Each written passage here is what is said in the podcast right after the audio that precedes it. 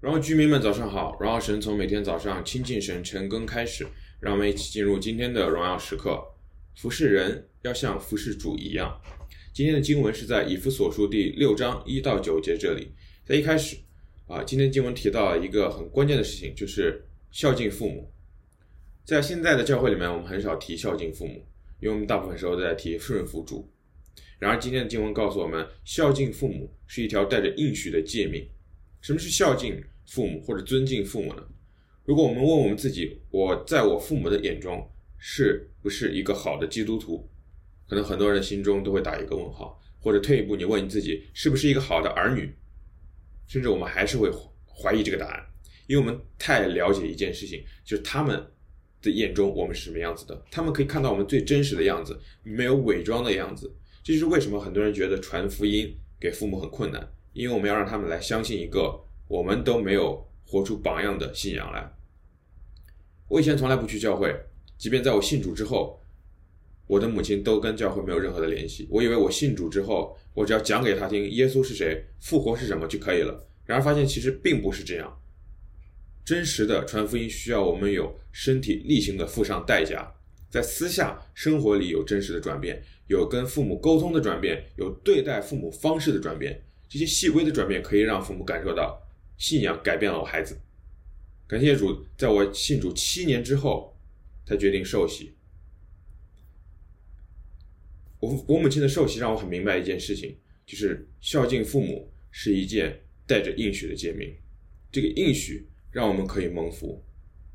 孝敬父母不仅要在私下，还有很重要的几点，其中一个是我们要满足父母的期待。我们常常说我们要孝敬父母的时候，是用着我们自己的期待，是用我们自己的方式。然而父母可能并不需要这样的东西。另外一个就是要放下我们自己的骄傲。我们对人的时候，往往会带着我们自己的骄傲和那种不顺服。对方满足我的需求的时候，我才肯愿意跟他有进一步、下一步的、呃、沟通连接。然而孝敬父母，神说我们孝敬父母，使你得福，在世长寿，这是一条。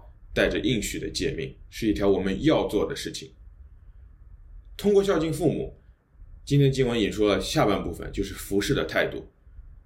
如果我们在对父母的态度上都不好，我们对服侍态度更不可能好了。今天经文说，我们要甘心的服侍，从心里来遵行神的旨意。